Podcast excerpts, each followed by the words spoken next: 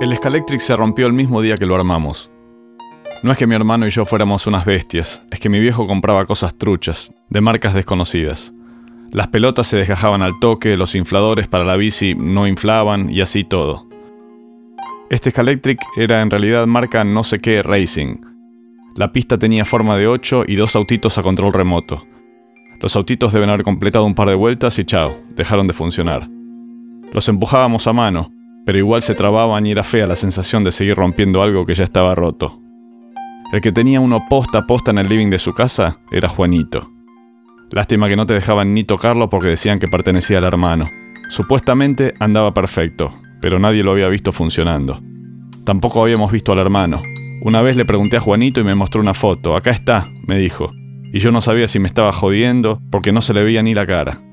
La imagen era en blanco y negro y había un pibe de traje. La cabeza había quedado fuera de cuadro, así que anda a saber quién sería. El living, más que un living, parecía un museo cerrado al público, oscuro, silencioso y ordenado, aunque daba la impresión de ser un orden viejo. Había una biblioteca grande con mucho lomo verde y bordó y decenas de postales. El Scalectric estaba armado sobre lo que en algún momento debió ser la mesa familiar. Ahora esa mesa se había convertido en un pedestal gigante para un juguete espectacular intocable. La pista tenía mil vueltas y estaba rodeada de árboles de 20 centímetros, postes de luz, gente en miniatura y carteles de Stop, Go, Finish Line o Firestone, una ciudad hermosa y muerta. Una vez llegamos y la mamá, la hermana y Juanito escuchaban la voz de un pibe en un grabador sobre la mesa de la cocina. Resulta que el hermano estudiaba en Estados Unidos y mandaba cassettes contando sus aventuras. Hablaba y cuando se reía se reían todos. Terminaba el cassette y lo volvían a poner y otra vez las risas. Esa fue la única vez que vi reír a esa familia. Algunos decían que la mamá le daba el chupi, pero al menos hasta el día del camping con nosotros había sido, ¿cómo decirlo?, elegante aunque esa elegancia se limitase al saludo. En la galería tenían una mesa de ping-pong y un sapo, pero la mamá se quejaba del ruido de la pelotita o de las monedas, entonces no podíamos jugar, excepto ese día del cassette, que de tanto reírse se olvidó de callarnos. Siempre se peleaban la mamá con la hermana, o la hermana con Juanito, o Juanito con la mamá. El padre vivía metido en su habitación y cuando salía era una sombra gorda con voz grave que no se entendía. Conocíamos solo la mitad de la casa. Las habitaciones, incluso la de Juanito, eran un misterio. Nosotros más que nada íbamos a ver a la hermana. Por el Nesquik seguro que no íbamos porque en esa casa nunca nos daban de tomar ni de comer.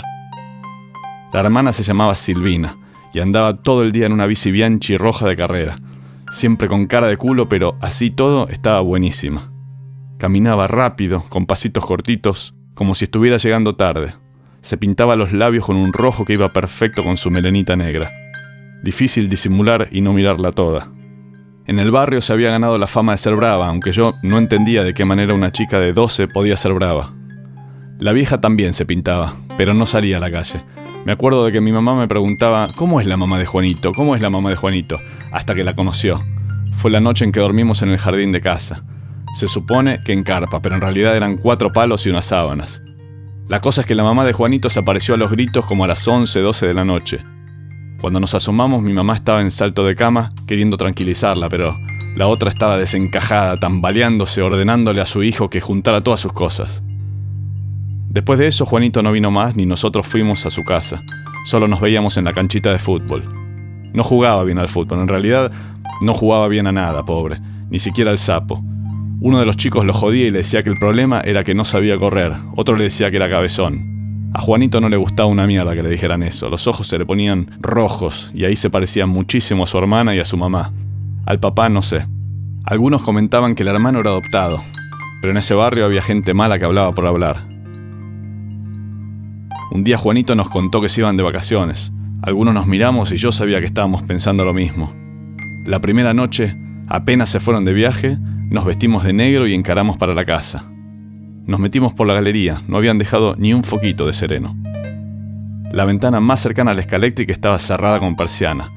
El fierro que llevamos calzó bien, pero nos costaba levantar el peso de tanta madera. Dos de nosotros palanqueábamos con toda la fuerza del mundo, otro hacía de campana y el pulga, por ser el más debilucho, esperaba que se abriese una rendija. ¿Se ve algo? le gritábamos sin volumen.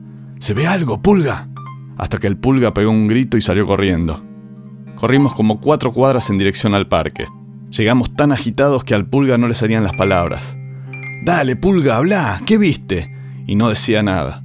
Después lo sacudimos un poco y el pulga dijo, el Scalectric.